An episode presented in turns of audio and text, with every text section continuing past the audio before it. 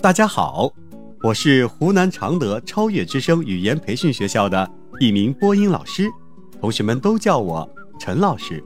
同样，我也是一个爱讲故事的奶爸。人生的道理其实就藏在每一个小故事里。愿每一个孩子都能够在故事里尽情的享受美好的童年时光。商人、贵族、牧人和王子，四个寻找新大陆的人，逃脱了狂风巨浪的袭击之后，几乎是赤身裸体，一无所有了。其中有一个商人，一个贵族，一个牧人。和一个王子，四个人在一处泉水旁坐了下来。几个可怜的落难的人在这里共同商议如何摆脱困境。王子哀伤着自己的不幸，而牧人则说：“抱怨又能解决什么问题呢？我们只要努力干活，就一定能达到目的的。”牧人的主张得到了其他三位的赞同。商人懂得数学，他说：“我去教数学，教多少时间算多少。”我教政治，王子接着说。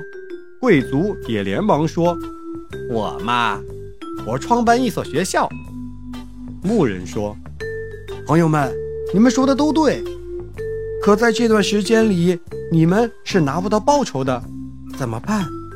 我们就得空着肚子挨饿。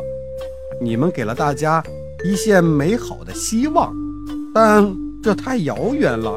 眼下我们饿着肚子呢。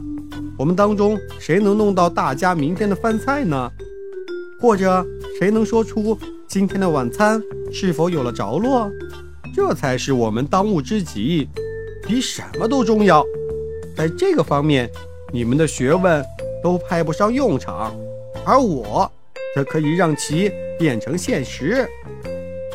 说吧，牧人进了森林，他用砍柴卖得的钱换来了当天和第二天的食物，解决了吃饭的问题。其他人则在以后发挥了各自的长处。小朋友，每个人都应该有一技之长，这样才能生存下去。我们应该感谢大自然的馈赠，用双手辛勤劳动，劳动创造一切。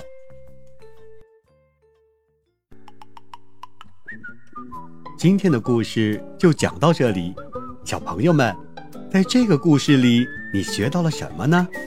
记得和爸爸妈妈一起去分享哦。我们下期再见。